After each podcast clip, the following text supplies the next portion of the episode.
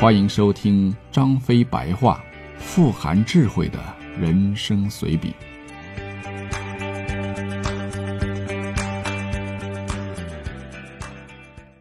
第三十七回，徐庶可悲。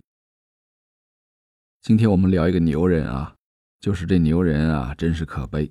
话说当年在新野，大哥收了一个叫单福的人，出道便破了曹仁的八门金锁阵，大哥是如获至宝啊。后来才知道，原来此人就是徐庶。要说起来，没有徐庶，也就没有军师。要不是当年徐庶走马见的军师，估计军师现在还在南阳睡觉呢。军师至今还经常提起徐庶，他们俩以前就是好朋友。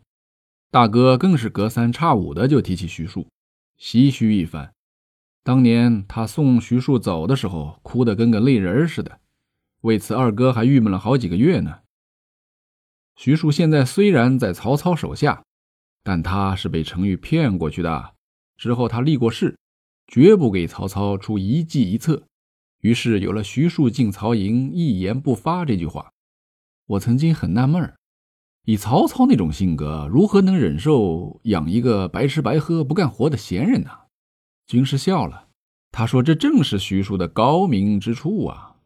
曹操忍受徐庶的原因有二，其一。”是虽然徐庶不干活，但他也没有为别人干活啊。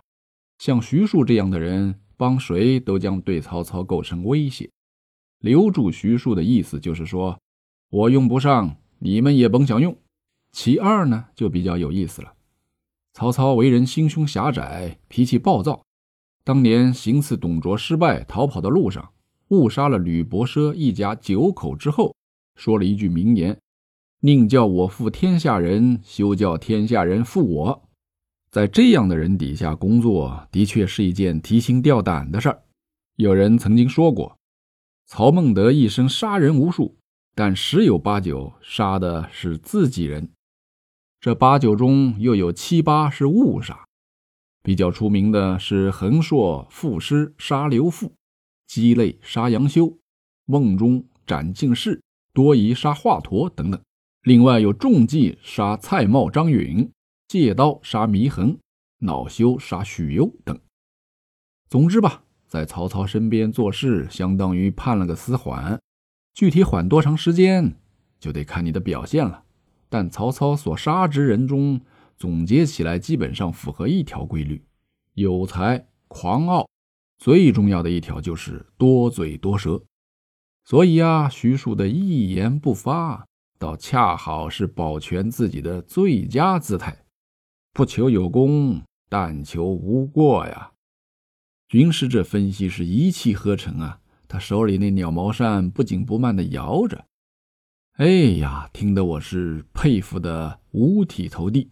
不过军师又叹了一口气道：“可惜了原直那满腹经纶呐。”这句话让我想了良久。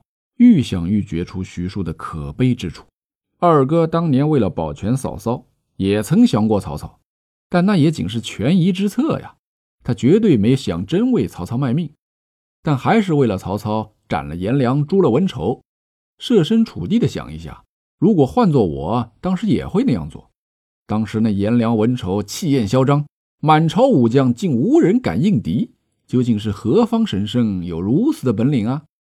作为一名习武之人，自然是心痒难耐，忍不住想去会会。转念一想，那学文之人跟学武之人应该有相同之处吧？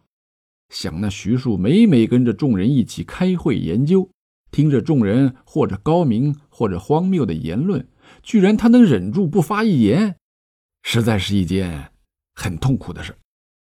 这就好像一个高明的厨子，整日对着满堂的好菜好料。却不让他操刀，啊，就好比一个好色之徒，每天对着一群美女，呃，却不能让他动一动、摸一摸、闻一闻，啥都不行。人世间最痛苦的事儿，莫过于此啦。要这么想起来，我现在每天还能够喝上一碗酒，哎呀，实在是一件很幸福的事情呢。